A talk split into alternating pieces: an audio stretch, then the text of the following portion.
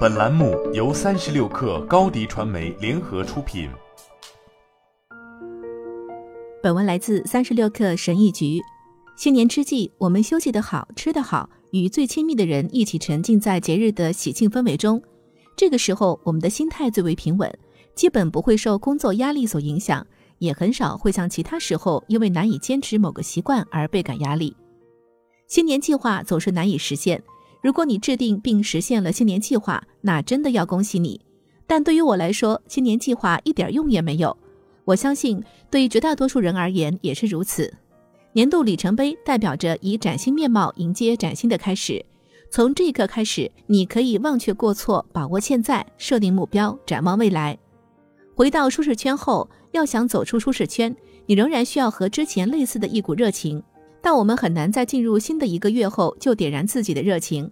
为此，如果我们把重要里程碑设定在一年中的任何时候，而不仅仅局限于阳历新年的话，这就是所谓的新起点效应。只不过，我们会按照自己的规则来应用这个效应。根据不同目标的重要性，我们还可以具备新周思维或新月思维。无论怎样，重要的是你要自己掌握和规划时间。根据自我意志来让自己保持满腔热情，而不是被动地看着时间流逝，等待一个又一个新年之际的到来。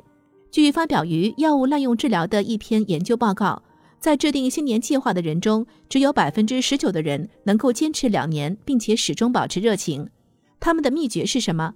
具体而言，主要分为以下七个方面：一、制定可量化的目标，不要再制定过于宽泛的目标，比如我要保持好身材。或者我希望开心过好每一天，变得更健康。到头来，你甚至都不知道做什么运动能让自己保持好身材，怎样才能让自己开心？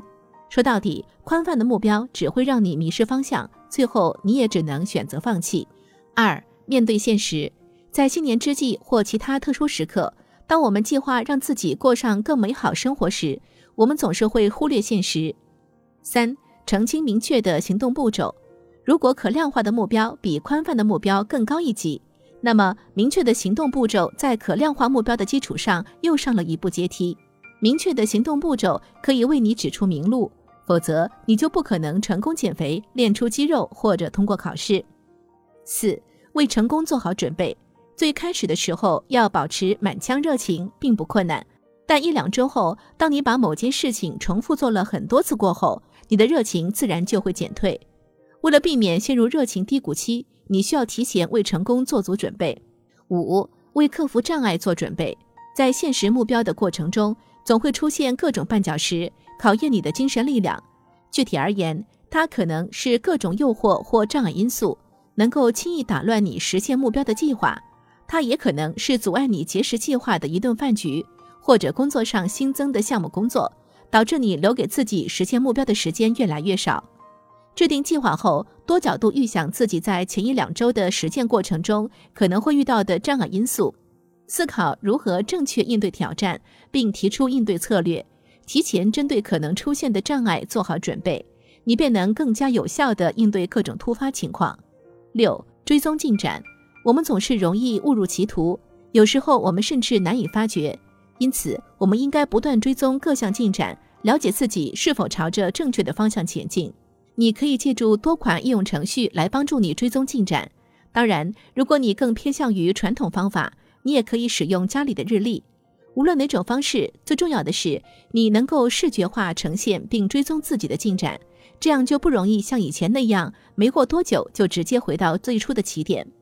七，从错误中吸取教训。如果你能做到文中分享的所有内容，那在实现个人目标方面，你已经就处于相对领先的地位了。在实现目标过程中，我们会经历许多次错误，但每一次错误都是让我们成长的机会。错误是整个过程必然存在的一部分。更重要的是，我们能够从中获得不小的收获。好了，本期节目就是这样，下期节目我们不见不散。